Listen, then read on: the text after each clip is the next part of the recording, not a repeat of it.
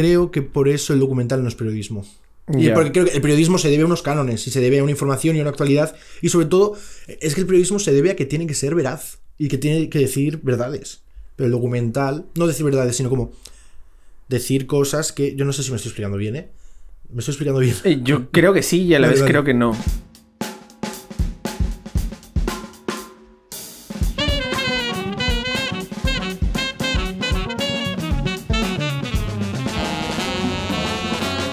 ¿Qué tal gente? Y bienvenidos al episodio número 58 de Mamá Voy a hacer cine. Como verán, esta vez traemos a un nuevo invitado, al señor.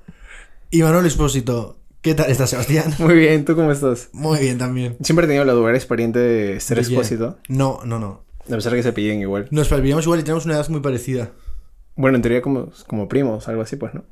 O sea, si es que fueran, Ah, claro. si es que estu- estuvieran es que relacionados. primos. Claro, si es que Sí, fuera, sí, pero- para empezar. sí, Podríamos ser primos, sí, sí, pero no, no, no. O sea, no sería eso. A mí me gusta mucho. Hay un. El cantante de Scorbuto, que es un grupo de punk eh, vasco muy famoso, sí, también se llama Joshua Expósito. sí. ¿También? Sí. Mm, mira, qué interesante. Sí, bueno, por el mundo. es- hay muchos, ¿eh? Eh, bueno, también hay muchos delegados. Sí, sí. Sí, también. Perico Delgado, que era, fue un campeón de ciclismo. Bueno, en este episodio estamos aquí hablando con- nuevamente con uno de mis compañeros. En este caso, un compañero con el que vivo, que es Imanol, que realmente yo lo aprecio mucho. Ay.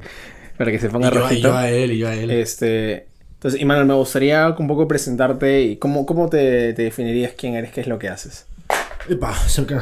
Eh, perdón. No pasa Eh, A ver, yo no, no lo tengo claro, yo no, no- lo sé. Ajá. De hecho, yo antes de que nada te iba a preguntar, que si me ibas a hacer la misma pregunta de cómo le dijiste a tu madre que No. hacer cine. Yo te iba a decir, es que se me olvidó antes de decírtelo, pero Pero me dijiste que no te preguntes no me lo preguntes, porque no, pero, pero va- vamos a sacarlo a colación. Que yo no creo que yo realmente, yo no me, no me defino como cineasta. No te define- como, No, te- ni te como define- director Te tampoco, defines como ni- algo. Mm, O sea, a ver, yo creo que evidentemente. eh, bueno, yo estoy estudiando un máster documental, para la gente que lo vea. Yo, hombre, a- pero no me considero documentalista, tampoco me considero cineasta. Hago. Hago cosas que se parecen mucho al cine. Bueno, Pero yo, no trabajo como ningún cineasta, creo. yo, creo. yo hago un recuento de lo que, claro, de lo que yo sé de ti y de ahí, este, que estudiaste Bellas Artes en la universidad. Efectivamente. De ahí hiciste una película. Has hecho también un corto documental y ahora estás en el máster de documental haciendo un proyecto que tiene que ver con la ufología en terraza Con los aliens, sí. con los aliens. Entonces, sé, sé que también eres una persona muy letrada por lo que converso contigo, por lo que hablamos. Entonces, me gustaría empezar preguntándote cuál es tu opinión y tu posición sobre la guerra de Irak y Osama Bin Laden. Creía que esto era una broma. me lo ha dicho, me ha dicho, te voy a preguntar esto. Y yo le he dicho, bueno, mm, No, es una broma, es una broma. Es una broma. era solamente bait. es una broma. Pero, Pero- a, a ver, hablando de este tema que me parece muy interesante y yo nunca le había prestado mucha atención a lo de la ufología, quería saber si podemos indagar un poquito por la ufología primero. Sí. ¿Puedes contarnos un poco a, más detalle de qué va tu proyecto que estás haciendo acá Sí. en el máster? Sí, sí, o sea, a, a grandes rasgos y a grandes a, a rasgos de relato es un documental sobre el primer suicidio ufológico de la historia. El primer suicidio por causas ufológicas, por motivaciones ufológicas de la historia. O sea, porque alguien sintió que fue raptado por aliens o, o en qué Bueno, sentido. generalmente la gente que se suicida, un suicidio ufológico, no sé cuál es la definición concreta, pero el mejor, efect- el mejor ejemplo es eh, Heaven's Gate, que 37 personas, un número de personas se suicidaron porque pensaban que iban a ir a un planeta. Era Ya. una secta en, en Houston- en Houston tal.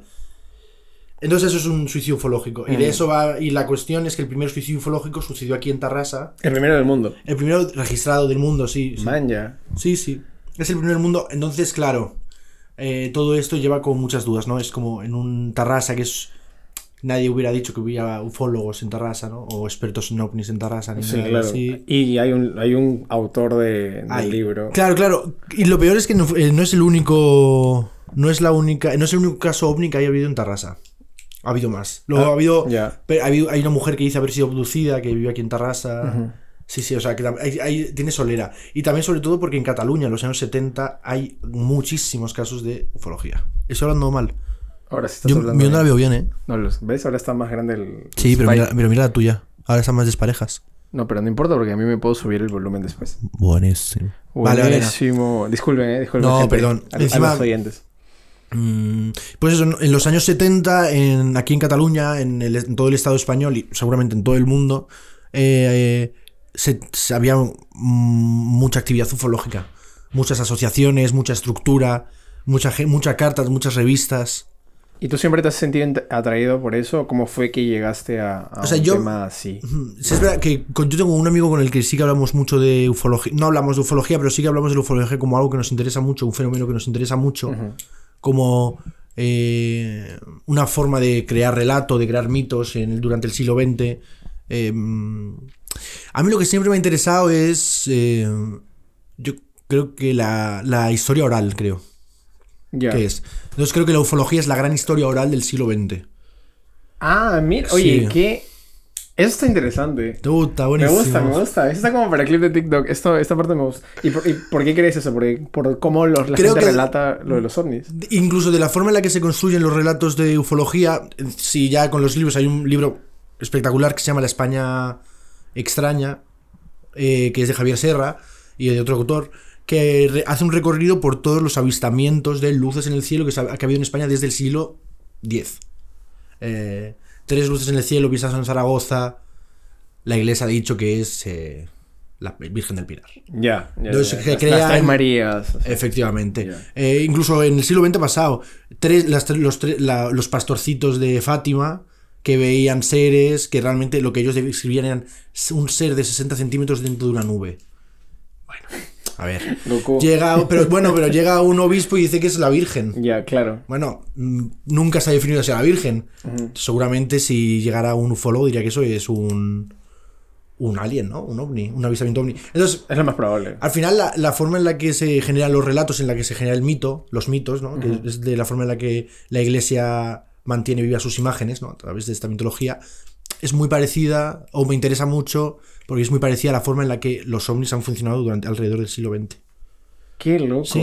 Qué loco. Cla- Claro, porque al final es preservar como algo que sucede, un evento, y a través de eso tratar incluso hasta darle un sentido. Y a veces le das el sentido de ovnis, religión. Lo mismo es, claro. O sea, lo- en- a Qué niveles prácticos, a niveles materialistas, eh, tres luces en el cielo pueden ser, una, pueden ser la Virgen de Fátima o eh, WKD, un enviado de... Es un, un contacto eh, de Júpiter que tenían unos contactados.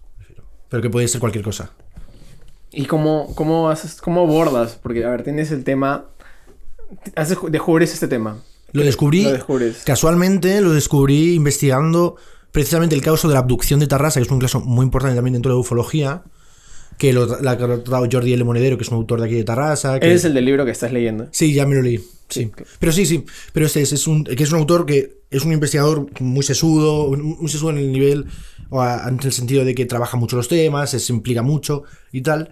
Y yo, buscando información, más información sobre la abducción Tarrasa, llegué a una noticia del diario de Tarrasa que hablaban sobre eh, este, este hecho de que en el 1972, el 20 de junio de 1972, Josep Félix Rodríguez y Joan Turubayés se suicidaron en el- las vías del tren.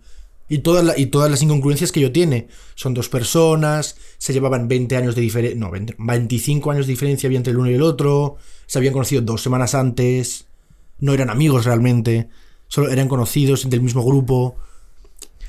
Se empiezan a dar muchas eh, incongruencias en la historia o muchos, eh, muchos giros, ¿no? Que te, Claro. que te mantienen atento y que bueno, que surgen bastantes dudas. Y así es como yo llego y digo, esto me interesa mucho.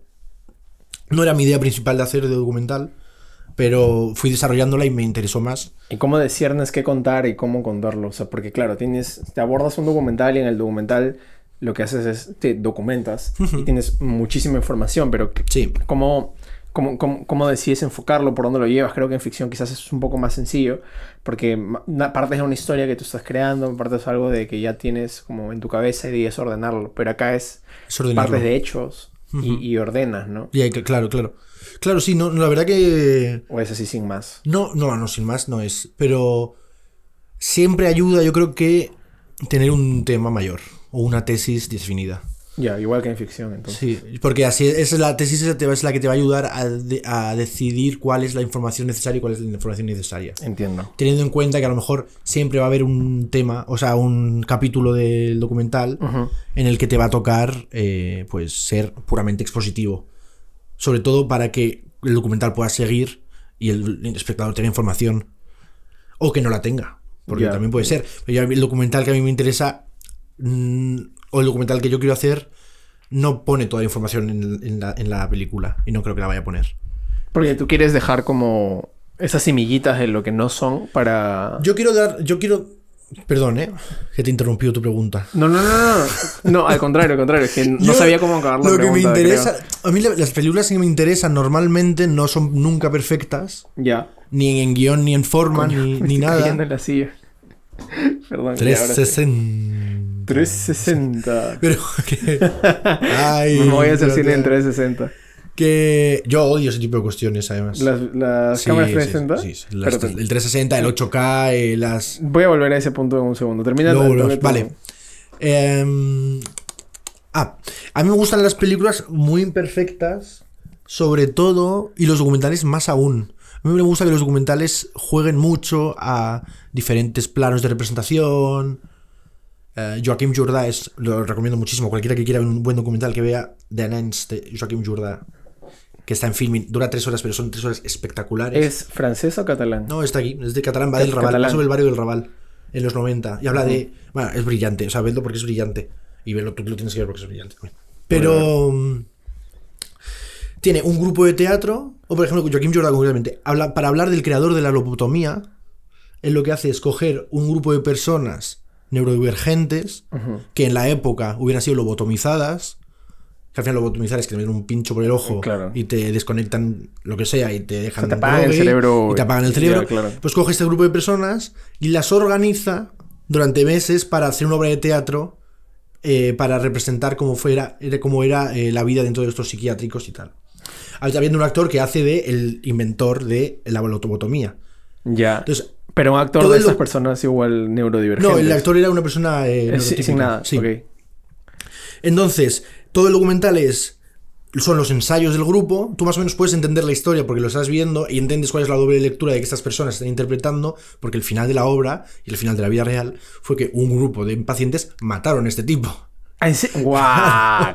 Y eso es el Oye, final. escúcheme, esto es debería la tener la cara de representación. spoiler alert del documental. Pero esa es la vida real, eso está en Wikipedia, yo creo. Bueno, bueno, a ver, a ver, claro, no puedes spoiler un documental porque en teoría es la vida real. No, pero bueno. Pero sí. Sí. Qué y, loco. y- y paralelamente a eso se le suma que Joaquim Jordà, el director, estaba desarrollando una enfermedad neuronal durante el documental. Ay. ¿Sabes? Durante, durante estaba rodando el documental, entonces hay cortes en los que él está jugando con cartas o un tipo le está pasando cartas y él tiene muchas dificultades para acordarse cuáles eran los cuatro palos de las barajas de cartas. Wow. Cosas así. Entonces, claro, como que se van sumando capas para hablar de la neurodivergencia Ajá. a través de un hecho histórico, que realmente el hecho histórico en sí no tiene ningún interés. Quiero decir, el hecho histórico son datos que están en internet. El Claro. documental no es periodismo. No podemos volver a ese tema porque es interesante. Pero el documental, ¿en qué sentido el documental no es periodismo? El documental no es periodismo en el sentido de que el... Puede ser en varios puntos, pero lo que yo identifico, que es la, la misma reflexión para explicar de que el arte no es periodismo, que es ni propaganda, que es que el periodismo se ocupa de lo extraordinario y el, el documental de lo ordinario. Pero, O- pero, por ejemplo, y estos casos de, por ejemplo, los documentales True Crime no caerían Ya. dentro de esa. Yo creo de- es que esos son documentales, son documentales ex- extremadamente periodísticos. O sea, el documental periodístico existe y es una- se, puede Ah, hacer. Es como, o sea, tú O separarías. son documental- reportajes. O sea, lo que se separa realmente es documental de reportaje. Sí, es- la- es- eso lo puedo entender. Es la verdadera definición. Es la, es la verdadera, yo, no tengo una, yo no tengo una tesis clara, yo no lo sé. Yo tengo ideas que me rebotan, pero no, no lo tengo claro. Yo lo que sí creo que es que el documental siempre debería estar más pendiente de que se entienda, no, no de que se entienda una realidad, sino de que mm, se entienda una realidad, aunque sea poco, aunque se dislumbre o aunque sea dibujar una realidad que no se entiende bien, ¿sabes? Como un caso que, no, está todo, no está todo resuelto. O una biografía donde no está todo claro. Pues el documental yo creo que tiene el deber de señalar los agujeros de esa historia. Creo. Como intrigarte, como generar un poquito O más como de- de decir, de- tensión, dejar la verdad clara, dejar la verdad a la luz, ¿sabes? Y lo que no está, no está. Y lo que no está, pero lo di- dice, o no está, o alguien te miente, pues si alguien te miente y tú lo sabes, lo tienes que dejar porque es- estás contando la verdad. Entiendo. Entonces creo que por eso, entonces creo que por eso el documental no es periodismo. Y porque creo que el periodismo se debe a unos cánones, y se debe a una información y a una actualidad, y sobre todo es que el periodismo se debe a que tiene que ser veraz y que tiene que decir verdades. Pero el documental, no decir verdades, sino como decir cosas que yo no sé si me estoy explicando bien, ¿eh? Me estoy explicando bien. Eh, Yo creo que sí y a la Vale, vez vale. creo que no. Porque también Ya. creo que el periodismo es muy subjetivo. O sea, sobre todo los reportajes. Si me hablas de un reportaje de 15 minutos, creo que el reportaje es muy subjetivo. Pero si me hablas de simplemente leer una noticia o un hecho, ahí es subjetivo. El, peri- el reportaje no debería ser subjetivo, ¿eh? Pero creo que más como. No sé, ¿no crees que es como un género ya el- como tal? O sea, ¿El un género, un género del, del periodismo, un reportaje. Sí, lo Pero es. los de 15 minutos, ¿no? Esos que Pero, hacen. eso, pero, eso, pero la cosa es como que el reportaje... Es más eh, sensacionalista, O sea, nosotros lo que nos dicen tal, en clase... No, no, ya sin- fuera de juicios de valor. Claro, claro. Lo que nos dicen en clase o lo que se nos dice, yo creo que, bueno, que voy a entender, es que un documental tiene una, una tesis y un, un reportaje no. Mira, ahí, ahí me queda más claro. Un reportaje, como que un reportaje expone hechos. Y yo creo que al- el reportaje como Entiendo, cuenta entiendo, los hechos. entiendo. Y yo creo que en ese punto de exponer hechos es cuando no puedes tener una tesis, tienes que contar la verdad. Y si hay algo que es medio que no se entiende bien, es mejor quitarlo que dejarlo y que, que genere dudas. Entiendo. Mira, ahí, ahí- reportaje. ahí- ahí me ha quedado más claro. Eso, eso, eso lo comparto. Porque Sí. claro, ahí creo que el documental va, va muy de la mano con la ficción. Sí. En el sentido, ¿no? Que la ficción tiene que, al menos a mi punto de vista, tener una tesis y comunicar algo, que es lo que últimamente he visto, que son como ensayos y cada ensayo te da una forma de ver las Total. cosas y, y- y demás. No, claro. Yo creo que la palabra es ordenar. Yo creo que lo que tenemos que hacer es ordenar. Yo creo que la tarea de más que crear, la tarea de de una persona que haces cosas, de no quiero decir del artista, pero la, la tarea de lo que podría llamarse artista, la tarea de cineasta es ordenar más que crear algo Sí, nuevo. la verdad que sí. Creo que es más importante y creo que es más humano también. Sí, sí, sí. sí. Eso, es, eso es cierto. Justo no me acuerdo, hoy día fue que creo que vi, que vi eso, que me salió en, en- creo que fue TikTok o Instagram, una, un video que decía que en el futuro, claro, la AI va a ayudarnos a, puede ser, crear cosas y demás, pero necesitas igual esa sensibilidad humana, estas cosas Bueno, ya. humanas para ordenar, darle coherencia y darle un mensaje Claro. que solamente lo puede hacer una persona, creo yo, también. Sí, es verdad. día. Y, eso, y la AI es una herramienta.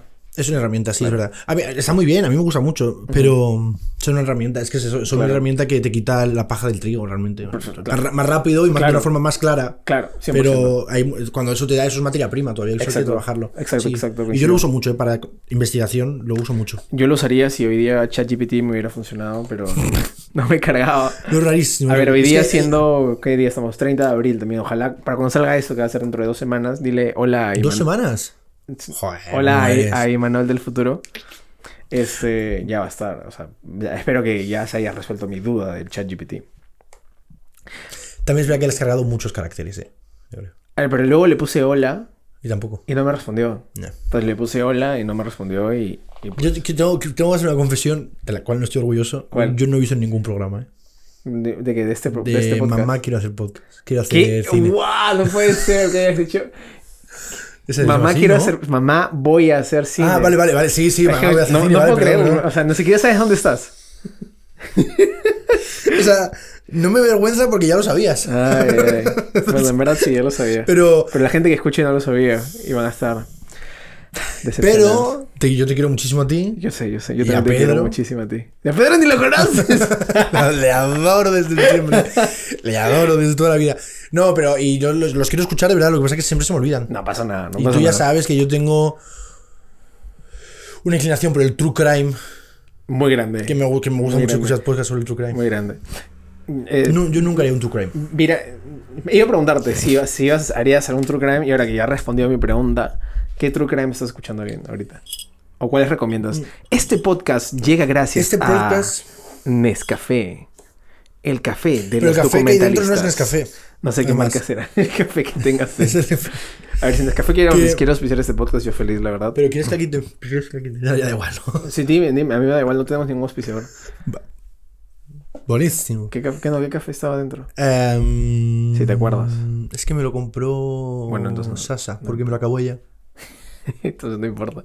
Bueno, ya. Eh, ¿qué, No, no. qué- No, no, Sasa lo empezó. Yo lo, yo lo compré, pero se me olvidó. Bueno, da igual.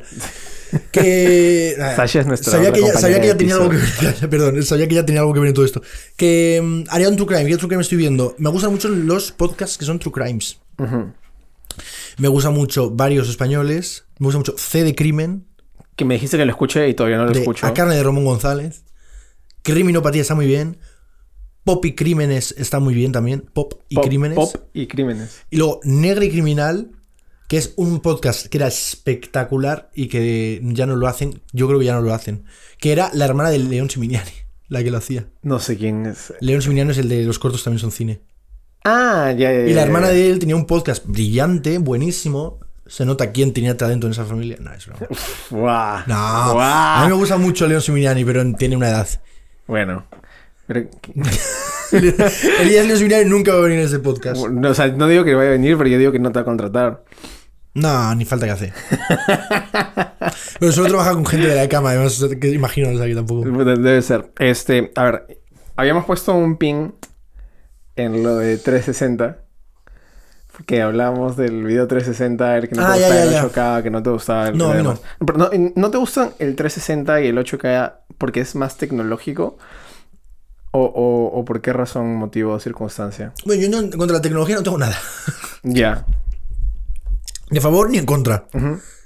Pero, Este podcast llega gracias a... claro, es que esto es verdaderamente tecnológico. Tú tienes ahí un ordenador, hay un móvil. A Yo no mí, a mí me... Yo, yo soy... Y ya lo he comentado, a mí me encanta la tecnología. Yo soy sí. súper fan de la tecnología. Me gusta todo. Me, me encanta todo. Entonces a mí, a mí me gusta mucho. Y las cámaras 360... A ver, no grabaría una película con una cámara 360. Pues yo, una película con 360 sí grabaría. Sí grabarías. Sí. ¿Y por qué sí grabarías y, por- y a la vez no te gustan? Me interesa mucho, o sea, me puede interesar como una película en 360. No, a ver, me puede interesar. Es El problema de las cámaras 360 es que luego te quedan como películas panfleteras de propaganda, ¿no? De que Samsung te, te- te da una cámara 360 y tienes que hacer una. Ya, pero es que, claro, ¿cómo lo ves si no? O sea, tienes que Claro, no, no, no, si no tengo nada en contra, pero creo que se pueden plantear cosas interesantes. O creo que los discursos audiovisuales pueden abrirse camino por, por ahí. Pero aún así, yo es que. Yo eso son cosas que pienso. Ideológicamente estoy a favor, pero yo no utilizaría. Porque a mí no me gusta. Ya.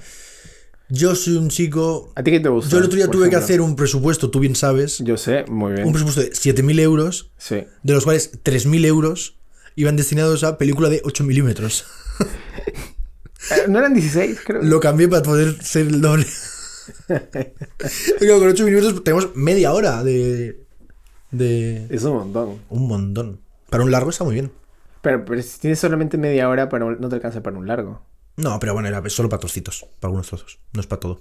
Ah, ya, ya. ¿Y con qué grabaría? O sea, hablando de ya de la realización del documental, ¿con qué te gustaría grabar ese documental? Si quieres, pues, como. Es que a lo mejor estamos dando un poco muchos bandazos. ¿eh? Bueno, no importa, Pero- es para- o sea, el, el podcast es así, vas saltando de un lado a otro, así agarras despistado al oyente y se ponen interesados. Si alguien se ha quedado con ganas de que hablemos de algo que hemos dejado a medias, Que lo ponga ahorita en los que lo comentarios. diga ahora en los comentarios Y volveré, regresaremos. por supuesto, porque al vivir yo al otro lado de la pared, Claro. puedo venir cuando quiera. Eso es un buen nombre, ¿eh? Al, otro, lado, de la, pared. Ay, estaríamos. Al otro lado de la pared, dos puntos, un documentalista. Guay, La vida de un documentalista. Sí, sí. Buah, buah, sí, sí, muy bonito. Uy, sí. ¿Qué tal? ¿Qué tal? ah? Los documentales hay esas- Eso es muy bueno para un documental, ¿eh? Los documentales hay que verlos desde el otro lado de la pared. Se hacen desde el otro lado de la pared. Ya, ese es el título. Sí, sí. Y se, se escucha así, es una cosa como de. Ah, luego no, pero luego tienes que estar muy en la acción, pero yo no, yo soy como de estar así, luego te alejas un poco. Sí, no, no, no, lo pienso de verdad. Encima, como la onda, cuando tú hablas, la- nunca llega todo lo que dices al otro lado de la Claro, pared. es como así, ¿no? Estás hablando. Entonces esa distorsión Hola, hola. Al otro lado. Al otro lado de la pared. al otro lado de la pared. Esa distorsión es la que define el documental, posiblemente.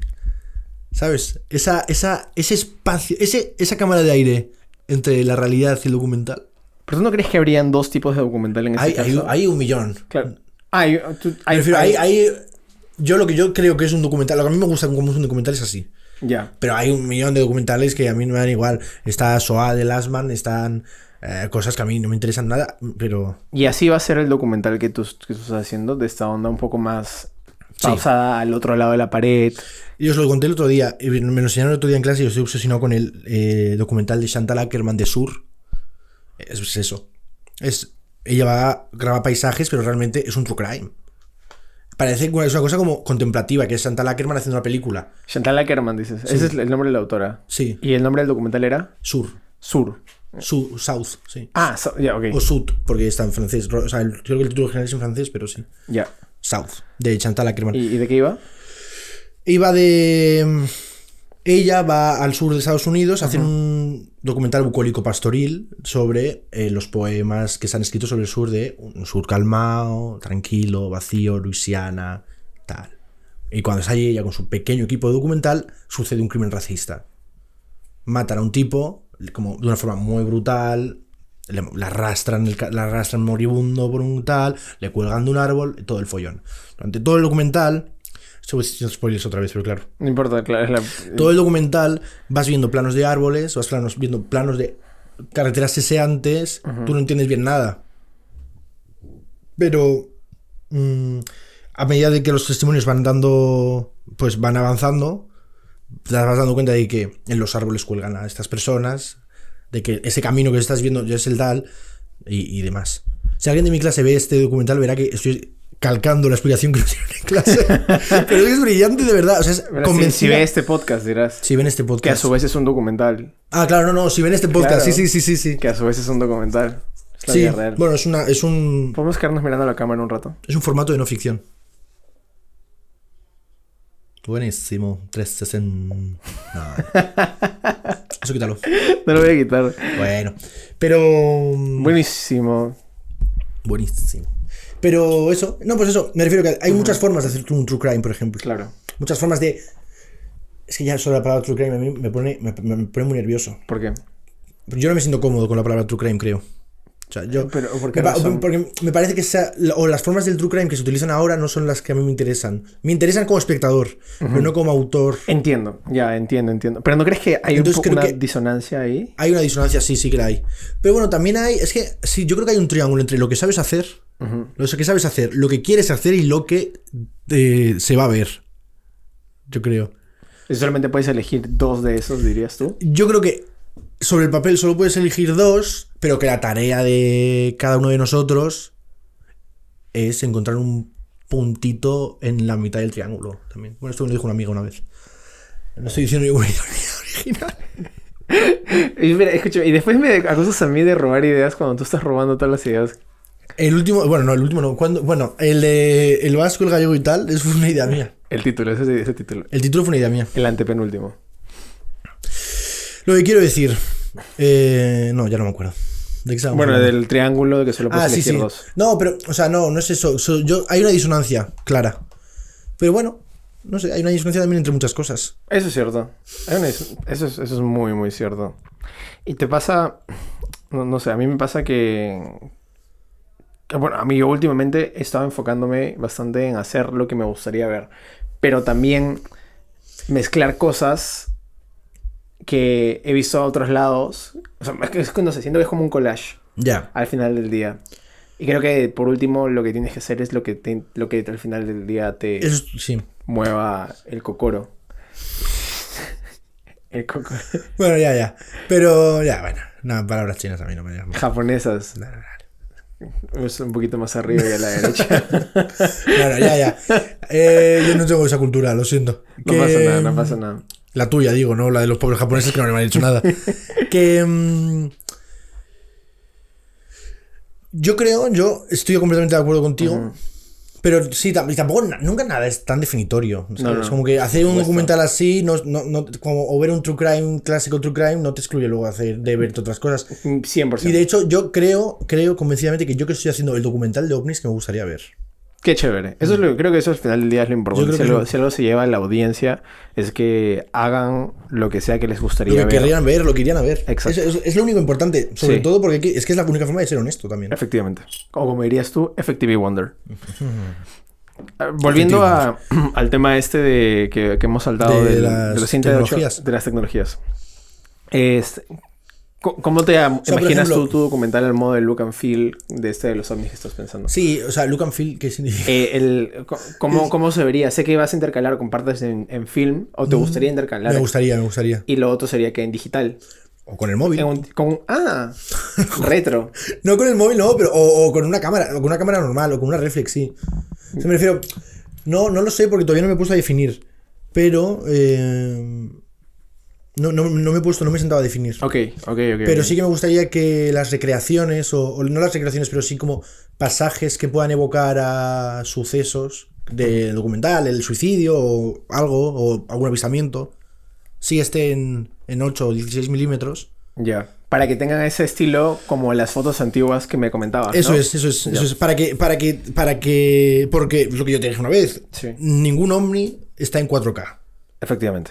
O sea, nunca, es con una cámara 4K no hay ovnis. Orida. Eso está claro, ahorita. Orida. Orida es efectivamente en euskera y Sí, pero bueno, es una cosa de oír vasco. eso, ¿eh? Sí, sí. Bueno, en este podcast recibimos a vascos, gallegos, Buenos, peruanos. Ecuatorianos, Ecuatorianos, brasileños, por supuesto, de todas partes.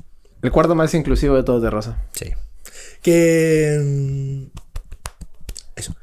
No, Ningún entonces, en 4K. creo, y de hecho, otra vez más con que el documental se hace al otro lado de la pared. Ujú. Te ha gustado, ¿eh? me- me ha gustado, es brutal. Que pues hay que, hay que hacerlo también. O sea, esa distancia entre la nitidez de la imagen y la realidad se llena con muchísima poesía. no, pero, pero se llena con, con mucha. Con, o sea, es donde se genera imagen de verdad.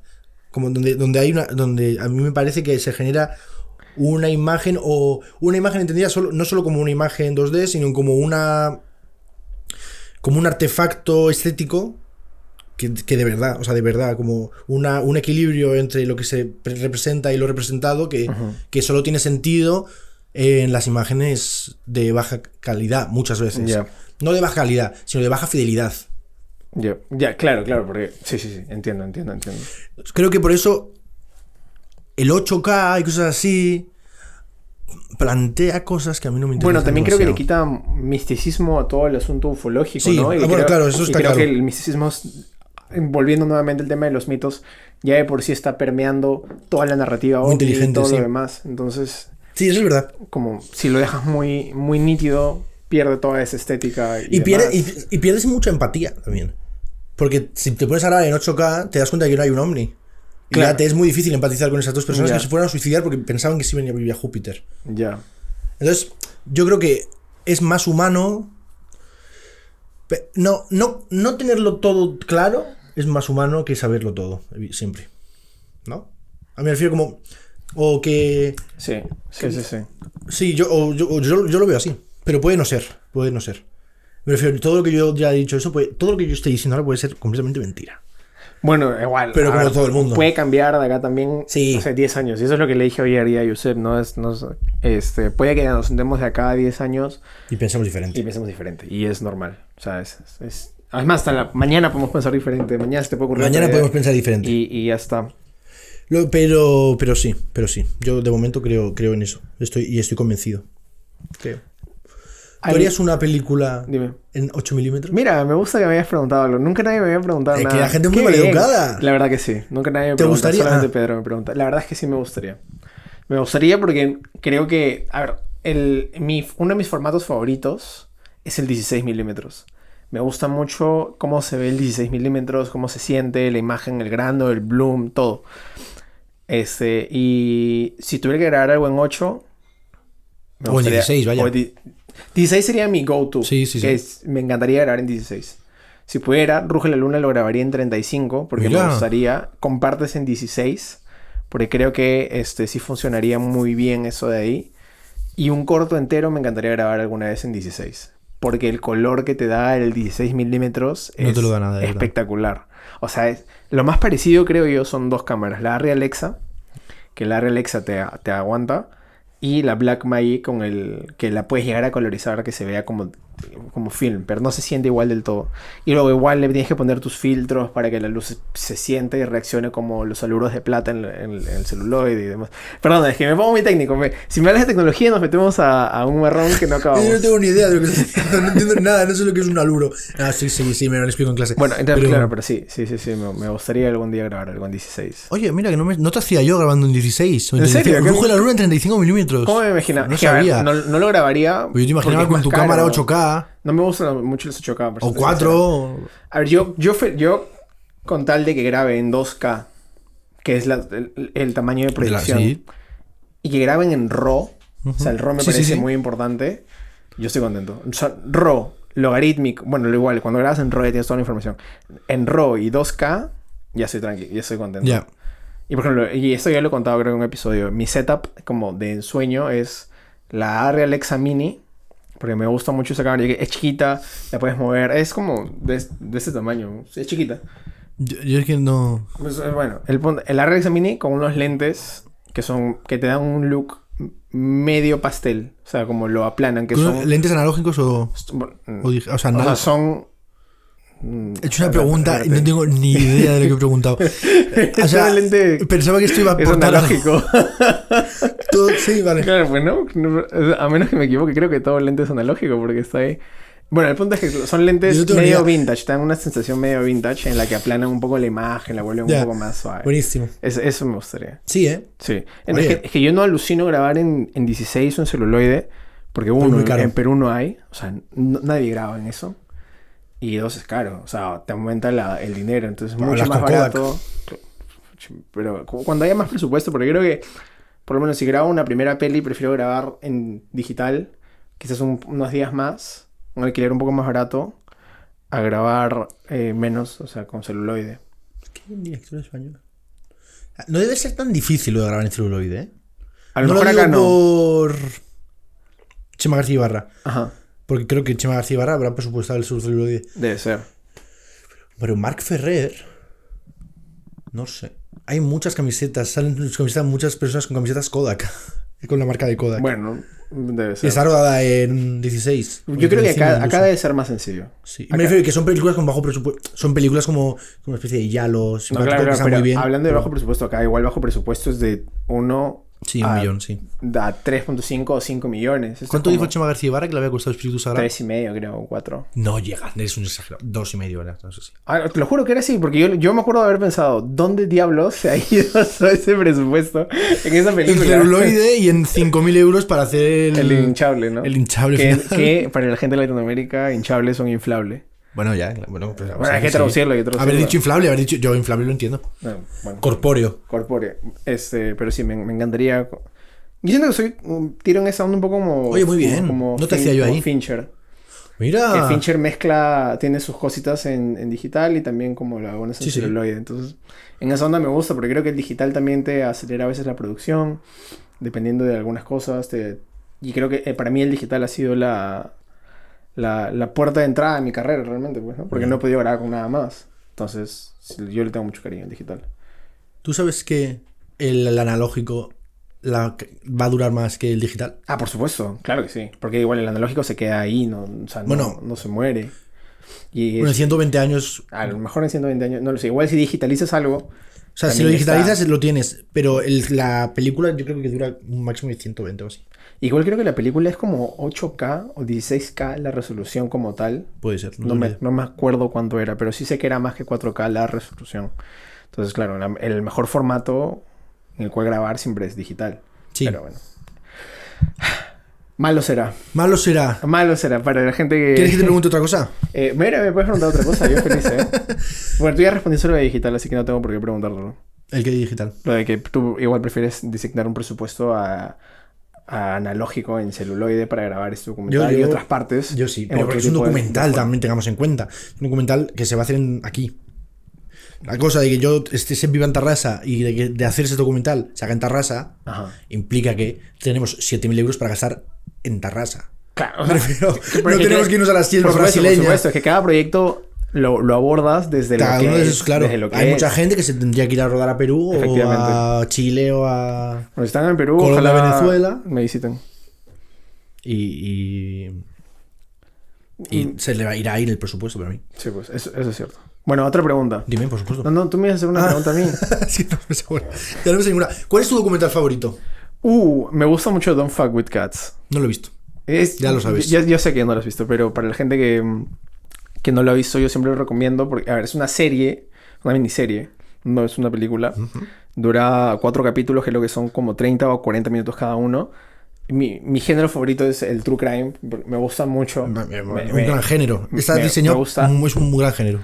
Eh, y mm, e- ese documental habla de cómo atrapar a un asesino online. Ah, sí, sé cuál es, pero no lo he visto. Es muy bueno, es muy adictivo. Es realmente adictivo. Me acuerdo de haberlo visto. Estaba en Casagrande, que es un pueblo del norte de, de- de bueno, de Perú. Este, en la casa de mis abuelos. Y pusimos Netflix a ver qué hay. Me llamó la atención este de acá. Lo pusimos y en una tarde lo acabamos. Me senté yo primero y luego juntaron mis hermanos, mis abuelos, todos a la hora del almuerzo. ¡Fum! Acabando Don't Fuck With Cats. Que me parece un documental muy bueno. Es un gran documental. Eh, lo que me han contado es, es un gran documental, es verdad. Sí. ¿El tuyo cuál es? ¿Documental favorito? No lo sé. no sé. O el de. mm, El de esta chica que asesinaron. Mi nombre es, no sé, Joan algo. Casting John Bennett. Esa. Casting John Bennett. No, Es pero no, ese no, es mi documental favorito. Mi documental favorito. Actualmente puede que sea el de The Nens de Joaquín Jordá, ¿eh? Mm. Sí, segura- pero sin ninguna duda además. Yo antes bueno, hablado- claro, y actualmente es importante recalcarlo porque Sí. siempre cambia uno de. de- de Y eso. encima, yo es que he hablado muy mal de Elías León Siminiani recientemente. ¿De quién? De Elías León Siminiani recientemente. Pero Elías León Siminiani ha sido uno de mis directores de documentales favoritos durante mucho tiempo. Mm. Lo que pasa es que eh, cada vez lo es menos. Por por eso- o sea, deja claro que eh, soy una persona cambiante. También me gusta mucho uno que se llama Aliens. Eh, no, Aliens, no, no me lo sé, no me lo sé. Es un corto que vi una vez que nos pusieron en clase que es un corto del tipo que hizo el año del descubrimiento. Que se llama José Luis, no sé qué, No que no me acuerdo. cuál sea Es un documental español y el corto es- está muy bien, es súper bonito, la verdad. Y el, pero bueno, tampoco es muy difícil de encontrar. Pero sí, eh, The Nens es posiblemente mi documental favorito actualmente. Y yo tengo otra pregunta. ¿Tú crees que esta, es- esta onda por donde tú llevas el documental eh, tiene también que ver con tu formación en, en Bellas Artes? Este corto, digo, este, ¿qué, qué es esto? Este, este podcast, yo ni siquiera sé qué es, mi- qué es mi programa. Este co- esto- Este corto está en 360. esta, ¿cómo se diría? Como esta misa evangélica está patrocinada. No. Perdón. Que mm, sí, evidentemente, evidentemente. De hecho, yo creo que yo elegí estudiar documental porque es lo que más se parece a eh, hacer. Lo que yo creo que se parece más a otras formas de, de relacionarme con el arte o con la imagen. ¿No crees que sería más el cine experimental en ese sentido? Yo nunca sido muy de cine experimental. Mm, pero también me gustan, entiendo. me gustan donde se tocan el cine experimental y el documental. De hecho, eh, ¿Has visto el documental de David Bowie? ¿cuál? Hay muchos. El último, que salió el año pasado, que no El- me el acuerdo. Stardust. No. Fuck, no me acuerdo el nombre. Pero es básicamente, es un documental sobre David Bowie con recopilaciones de las imágenes de David Bowie en conciertos, en entrevistas y demás. Ujú. Y no hay nada narrativo, solamente son como las entrevistas van ahí y, Brillante. y tiene muchas cosas experimentales. Que dicho sea de paso, yo no soy tan fan de eso. Ya. No, Por ya, ejemplo, normal. claro. No, pues sí es normal. Pero, pero, para lo que voy es que puede que te, que te guste a ti. Pues le voy a echar un ojo porque encima Bowie, una persona muy inteligente. Muy Ah, ¿lo conoces? David Bowie, digo. ¿Tu amigo? David Bowie es una persona espectacular.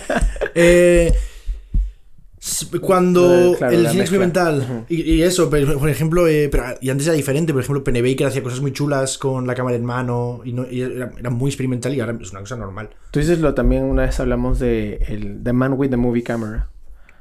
Que a ti te gustó también mucho. ¿O no? ¿No te gustó? No me gusta. Lo soñé entonces. Yo diría que no me gusta. Eh, A Man, a a cámara, que se llama. Ese, sí, lo soñé. Lo- a lo mejor A ver, lo soñé, vi y me, pareció medio interesante, pero no me gustó. En cambio, sí que hay uno que se llama In the- en el sótano, que encima ni siquiera se llama en inglés, o sea, es un documental austriaco, que es muy parecido, el planteamiento es muy parecido, pero formalmente es mucho más diferente, porque se toma la molestia de hablar con las personas antes de grabarlas. Ya. Que es el problema, el gran problema de Among esa cámara. Que entiendo su tesis de nos están grabando y grabamos a las personas y te molestas porque yo te grabe, pero no te molesta que te grabe una cámara en la calle. ¿no? Esa es un poco la tesis del tipo. O, o no, no lo sé. A lo mejor no tiene tesis. Pero la gente se enfada con él y él dice, bueno, estoy grabando. En fin. Eh, No me gusta. No, no, no me gusta demasiado. No, no me gusta demasiado. Y yo tengo otra pregunta. Y mi siguiente pregunta, fuck, se me fue. ¿En serio? Bro. Bueno, vale, pues voy a aprovechar y voy a... Suelta, suelta. Ah, fuck, me olvidé. Íñigo Salaverría, Salaverría es un, era un director, era un- un- uno de los un- uno de los videoartistas vascos más importantes, el que había, murió en septiembre, Y yo le conocí porque fui al festival El Punto de Vista hace poco. Ya. Y pusieron un corto suyo, que era un corto con sus grabaciones de hace 20 años, que una tipa había montado. Y se llamaba eh, Al borde del agua. Y era un documental, pero él hacía videoarte casi siempre. Él hacía video ensayo, video experimental, nunca hacía documentales. Pero a veces sí que se acercaba mucho a los documentales.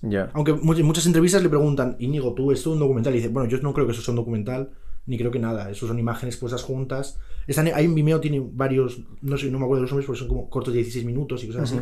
Están muy bien. Si me pasas el link, lo ponemos Sí. en la descripción de este. Hay uno que se llama eh, Coreografía de Luces o Luz a la Deriva, que es como el más famoso, que es un vídeos muy experimentales, pero a veces, y como, como ese material experimental montado, ordenado de la forma correcta, se convierte en un documental, o viceversa, ese, como que ese, ese trasvase es interesante. Son imágenes que es históricamente, o, crono- o, bueno, lo que sea, pueden de- pensarse que son cine experimental y que, bueno, que son video ensayo y que no, bueno, video ensayo es otra cosa, pero que son cine experimental, bueno, si la, si la cortas tres veces y lo pones así, es un documental. Ya. ¿no? Como- esa cosa me gusta. Pero y creo que la ficción, eh, va- eso es el futuro. Bueno, sí, o sea, la, Debería la- ser. la ficción es realmente ordenar cosas también. Y, sí. si no están en el orden coherente, correcto, podría ser experimental o podría ser ficción también, dependiendo de cómo lo cortes. Mm.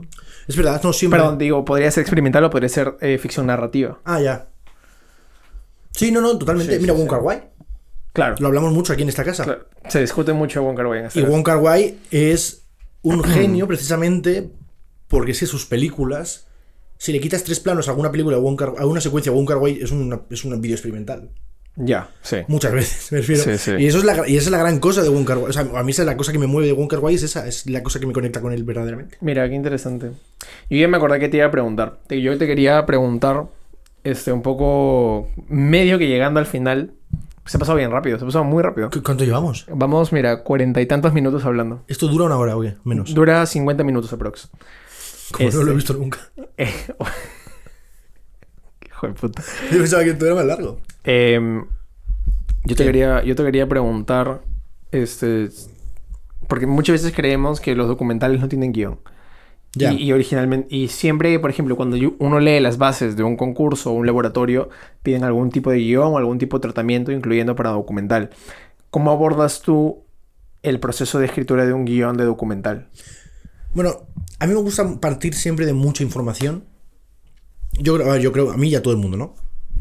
Perdón, quiero decir, mucha gente de cuando vas a hacer un documental tienes que investigar mucho y tener datos muy concretos sobre todo y tienes que tenerlo todo muy milimetrado. A mí me gusta partir de ahí. Luego todo eso yo me lo pongo en un PDF, me lo ordeno con fotos, como si fuera una pizarra de investigación, pero Ah, en un PDF. mira, qué o sea, en loco. un Word, vaya. Ya. Y luego de ahí es donde yo, cuando esté escribiendo el guion o cuando esté pensando ideas o cuando esté pensando en la tesis, vuelvo al tal. Y yo qué sé, pues en la página 16 está el nombre de la viuda de no sé quién. Y ahí lo miro y lo pongo y puedo hacer referencia a esa persona cuando estoy escribiendo un testimonio imaginario. O sea, O sea, sí. tú escribes testimonios imaginarios de lo que te gustaría que digan las personas. No, yo realmente no. O sea, yo no, no llego a ese punto, yo creo, es como intuyo lo que van a decir. Ya, O intuyo lo que van a decir, no, o intuyo lo que yo luego voy a mandar. ya. Yo sé lo que yo luego voy a montar, o yo sé alrededor de qué idea, porque evidentemente siempre antes de entrevistar a alguien me gusta quedar con ellos. Por ejemplo, ahora que estaba enviando mails, les envío un, un- un documento que es la sinopsis, dos loglines y un, como un texto como ideológico de, qué es el- de cómo va a ser este documental. Como para decir, eso no es un true crime, Entiendo. este documental no, va, no son true crimes con testimonios, este documental va a ir por aquí. ¿no? Entonces, como que me gusta, es, es un texto de cuatro párrafos explicándolo. Entonces, eso yo que le envío a la gente que quiero entrevistar. Luego quedamos, hablamos un poco eh, sobre, sobre los temas, o por si tienen alguna pista de algún testimonio que me pueda interesar o algo así. Y luego ya quedamos y hablamos del tema, pero ya sabemos lo que estamos buscando. Entiendo. Al final, alguien una vez en, un- en mi clase de documental dijo que la imagen documental es el, el resto formal de una relación entre dos personas. ¿Sabes? Me, Como cost- que me ha costado entenderlo. como eh. que, un, como que un documental realmente es una persona relacionándose con el. con- otra. hablando con gente Ajá. y que la imagen y que lo que luego lo que queda del documental es eh, lo que formalmente se puede sacar de esa relación, ¿sabes? Como para poner, es- eso es como para poner en valor Entiendo. las personas del documental y la relación. Porque que realmente un documental es relacionarse con personas Entiendo, entiendo. y que de- después de esa relación, pues se saca una imagen.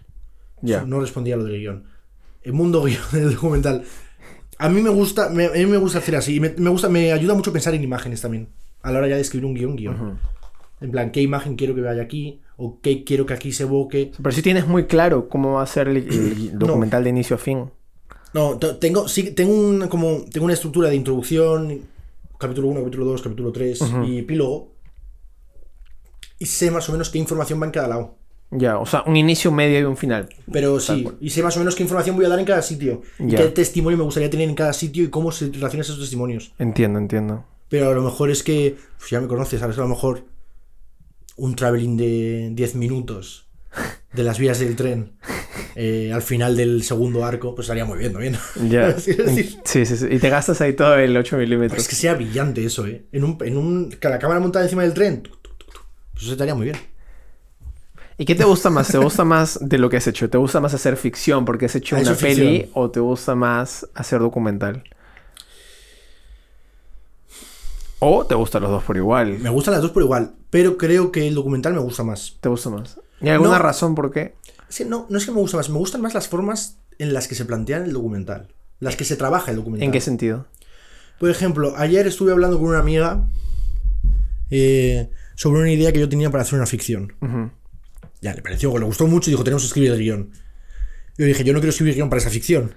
Yo quiero coger un grupo de personas que sean los actores y ensayar con ellos y que la cuarta vez que hayamos ensayado con ellos, el cuarto ensayo lo rodamos y ya es una escena que metemos dentro de la película. Ah, ya entiendo. O sea, es que me gusta, ¿Te gusta, te gusta más experimentar en ese sentido? prefiero trabajar así, sí. Qué loco. Yo soy todo lo contrario. Ya, ya lo sé. Claro, claro. No, pero lo digo para, lo digo para la audiencia. Que soy una persona... Ya lo la que- saben también. que- bueno, muy probablemente sí. Que a mí me gusta tenerlo casi todo parametrado. Y si en el momento de rodar existe la posibilidad de cambiar algo y que sea mejor, ¡pum! Listo. Lo hacemos. Pero tenemos la preparación previa para llegar a ese momento. No, yo- yo- hay que prepararse muy bien para... No, no, claro, claro, claro. Pero, lo- pero, pero No es por no prepararlo anteriormente, sí, es como claro. que prepararlo a la vez a lo mejor. eh, ya, eso, Mm. claro. Sí. Sí, sí, sí. Pero bueno... Qué loco, ¿ah? Qué- qué- Y bueno, tampoco... Y eso no, eso no lo hace documental realmente. No, o sea, es ficción al fin. Es, Sí, o sea, es que el documental, lo que es el Sí, documental, sí, sí, es- si sí. nos ponemos ya para hablar, para, para terminar, para definir lo que es un documental, es que un documental es solo un una forma de hacer mm, eh, no ficción. ¿sabes? Effective y Wonder. Me refiero que, que el documental no es un arco, no es un género, o sea, no es un no es ficción y documental. ¿sabes? Efectivamente. Supongo, teóricamente, yo tampoco lo sé bien, tampoco ni siquiera sé si lo comparto del todo, pero lo que se nos ha dicho mucho que es, es ficción y no ficción. Y dentro de la no ficción existe el documental. Pero igual que dentro de la ficción existe la comedia. Sí, claro. O el drama. O el terror. O, lo O el que sea. terror o lo que sea. Y dentro de la no ficción existe el documental, pero bueno, también puede existir. eh, y, a lo- y entre medias hay muchas cosas. Por ejemplo, a mí en clase me han dicho que eh, las películas basadas en hechos reales son no ficción.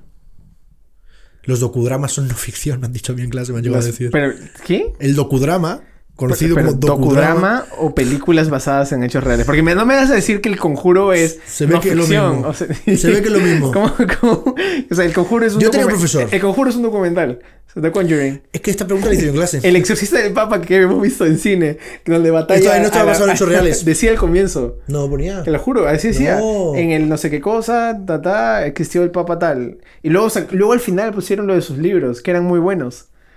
Que son muy buenos. Hay una, hay, a creo que a mí, a mí lo que decía mi profesor es que es lo que, lo, lo que determina es la forma en la que el, el espectador se relaciona con la cinta. Entiendo.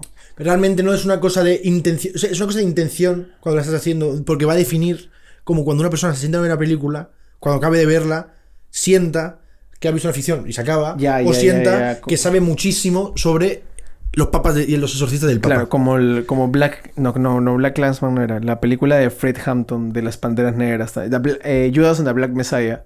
Que te narra la historia de Fred Hampton y cómo fue asesinado por este. en, en Estados Unidos.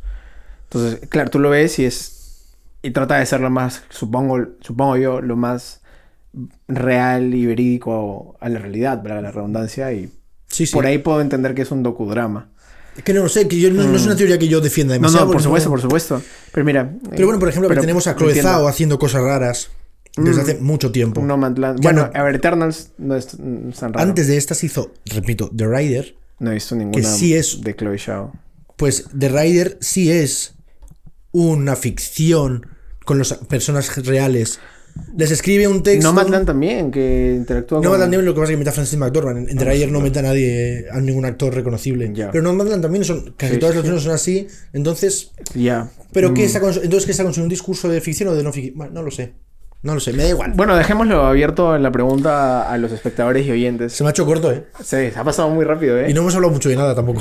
Hemos hablado un montón de todo. Yo creo, hemos dejado muchos hilos sueltos. Como que, ¿qué sientes que has dejado suelto? No me acuerdo ya porque se me ha olvidado, pero. Pues cabrón. Bueno, tampoco nos hemos reído mucho. Bueno, algo nos hemos reído. Yo me he reído. Yo también. Que no lo has pasado bien. Yo me lo he pasado muy bien. Entonces, ¿qué pero yo solo quiero que la audiencia de mamá voy a hacer cine. Muy bien, ya te lo sabes. Buenísimo. De mamá voy a hacer cine porque no es un. Es un voy a hacer cine, es una convicción. O sea, sí, es que, es que este mamá, podcast... voy a hacer cine. Sí. Es más, estoy empezando a dudar del nombre de mi podcast. Es- me, No. lo está- me lo estás diciendo tantas veces que ya ni Es siquiera... mamá me- voy a hacer cine. Sí, no sé, sí. No es mamá quiero hacer cine. No, es boy. Voy. Sí. Porque ya. Porque no. Claro, claro. Porque ya lo decidiste. Sí, sí, sí. Y lo vas a hacer. Y lo vas a hacer. Por supuesto que sí. Effective Wonder. Está muy bien. Pues muchas gracias por invitarme. Espera, espera, espera. Eh, antes de. O sea, faltan un par de preguntas más antes de Ah, irnos, vale. Que normalmente siempre, que sie- siempre hago. Eh, espera, ¿hay algún tema que te gustaría hablar o comentar o algo que te gustaría decir antes de, de mi última pregunta? Eh, En general, respecto a lo que quieras, a lo que sea. En general, es mi vida. No sé, lo que quieras, es un espacio libre. Ah. O algo que le quieras recomendar a la gente, no lo sé. La verdad que no. Yo creo que es una forma muy bonita de ver la vida. De experimentar, de probar. Creo que lo de jalarlo de las de bellas artes a, a algo más experimental y atreverte. Creo que es algo que yo jalaría de ti para recomendarle a la gente y que sigan su Que me sigan en Instagram. Bueno, igual ¿quién lo- va a estar acá. No, es broma. Sí, bueno, no, entonces bueno, no va a estar no, acá. seguid- sí, sí, va a estar, entonces sí va a estar acá durante todo el Sí, episodio. claro. Ah, sí, bueno, sí. Este, Sí, es una forma, es una forma muy inter- A ver, no es, Sí. no es ni mejor ni peor, lo que pasa es que es la única forma en la que yo puedo realizar.